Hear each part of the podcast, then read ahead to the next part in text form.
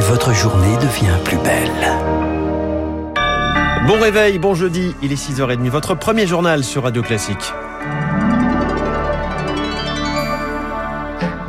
La matinale de Radio Classique avec François Geffrier. Charles Bonner à la une ce matin au procès du 13 novembre, l'humanité au milieu de l'horreur. Les témoignages à la barre se suivent après ceux des terrasses et du Stade de France et depuis hier autour de ceux du Bataclan. Dans ces récits, on retrouve la peur de mourir, mais aussi le courage comme celui de Clarisse. C'est elle qui pense en premier à se cacher dans les faux plafonds de la salle de concert Eric Kioch. Clarisse a à l'époque 24 ans. Jeune diplômée, la jeune femme a la rage de vivre lorsque les terroristes arrivent. Ça tire, raconte-t-elle. Une fois, deux fois, trois, quatre. Elle se précipite pour se mettre à l'abri, repère une porte et y fonce, suivie par des dizaines de personnes. On espérait trouver une issue de secours, explique-t-elle. Finalement, il tombe sur des toilettes. Seule solution, j'ai fait comme dans GoldenEye de James Bond. J'ai cassé le plafond avec mes poings. Elle sera la première à s'y hisser, les autres suivront. Je me disais, si je ne meurs pas d'une balle, je serai électrocutée, ironise-t-elle. Finalement, elle tombe sur une pièce où elle peut se tenir debout. C'est un conduit d'aération. Patrick s'y trouve déjà et avec une autre rescapée, Julia, ils y resteront près de 4 heures avant que les secours ne viennent les chercher. On était trop bien cachés, sourit-elle triste.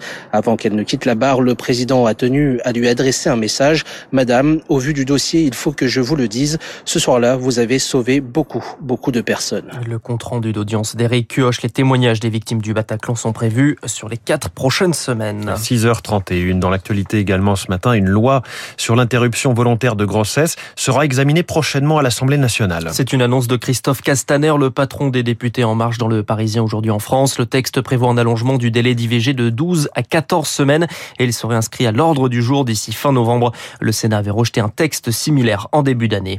Les sages-femmes veulent se faire entendre. Journée de mobilisation, manifestation et grève dans les services de maternité. Leur revendication, la création d'un statut médical et un allongement de la formation. En clair, une sixième année d'études contre cinq actuellement. Une année supplémentaire car le rythme est jugé intenable par Laura Fauché, la présidente de l'Association nationale des étudiants sages-femmes. Depuis 2009, les compétences des sages-femmes n'ont fait qu'évoluer. Or, la formation est calée sur des décrets de 2011 pour le premier cycle et 2013 sur le deuxième cycle.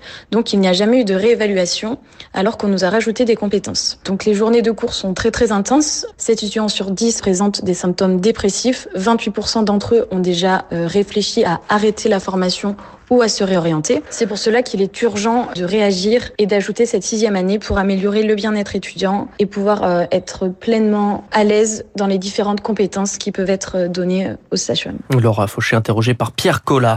Un rappel de vaccin pour les soignants. La fameuse troisième dose est recommandée par la Haute Autorité de Santé. Elle indique qu'elle pourrait en faire de même pour tous les adultes. Le sujet sera évidemment sur la table du Conseil de défense convoqué ce matin à 9h. Autre sujet évoqué, le pass sanitaire qui pourrait être adapté au moins localement dans les territoires où le virus circule le moins. Justement, dans ces territoires, le masque ne sera plus obligatoire dans les écoles primaires de 21 départements supplémentaires à partir du lundi 11 octobre. Il reste, reste donc imposé dans 33 départements. Le pass sanitaire est mis en place dans plusieurs régions en Russie. Car le pays enregistre pour la première fois plus de 900 morts du Covid en 24 heures. Une flambée épidémique expliquée par une vaccination qui traîne, Rémi Pfister. 3500 cas enregistrés hier à Moscou, plus de 2000 à Saint-Pétersbourg, mais l'épidémie n'épargne aucun territoire dans ce pays grand comme 26 fois la France. Même dans les régions plus isolées, les morts se comptent par centaines chaque jour. Julia est enseignante à Iyevsk, en Oural, à 1000 km de la capitale. Rien que dans ma région, qui est pourtant très peu peuplée, 200 personnes meurent chaque jour du Covid. Et dans la classe où j'enseigne, deux élèves ont perdu des proches depuis le début du mois. À Iyevsk, seulement deux hôpitaux soignent des patients Covid et ils sont pleins à craquer. Pourtant, les gens ne se vaccinent pas, ils ont peur. Comment s'en sortir, je ne sais pas. Toutes les régions de Russie sont dans la même situation. Moins de 30% des Russes sont vaccinés. La population se montre très méfiante à l'égard du sérum Sputnik V. Dans la capitale, ce sont les jeunes qui font de la résistance, s'inquiète Emilia, moscovite de 80 ans. J'ai parlé avec une fille, elle m'a dit euh, je voudrais avoir des enfants, moi je ne sais pas si je pourrais euh, avec Sputnik. Il y a des gens qui pensent comme ça. Pourquoi les gens ne comprennent pas que la situation est très grave. Une campagne vaccinale chaotique, d'autant que les obligations pour les soignants ou les enseignants diffèrent selon les districts.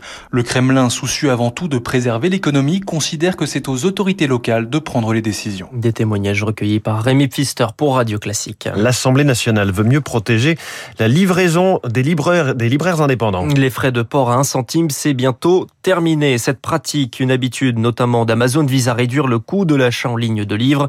Courant 2022, un prix plancher sera donc fixé par l'ARCEP, l'agence qui régule les postes, en lien avec Bercy et le ministère de la Culture. L'hommage de Marseille à Bernard Tapie, une chapelle ardente installée au Vélodrome aujourd'hui. Son cercueil sera exposé dans un des salons du stade entre 16h et 20h. Deux livres d'or recueilleront les messages des habitants. Demain, une dernière cérémonie aura lieu à la Major à Marseille. L'Union européenne tente de cajoler les Balkans. Réunion des 27 hier en Slovénie. Les dirigeants ont refusé de fixer une date limite d'adhésion pour notamment l'Albanie, la Bosnie-Herzégovine ou encore la Serbie. En échange, ils avancent une aide de 30 milliards d'euros sur 7 ans.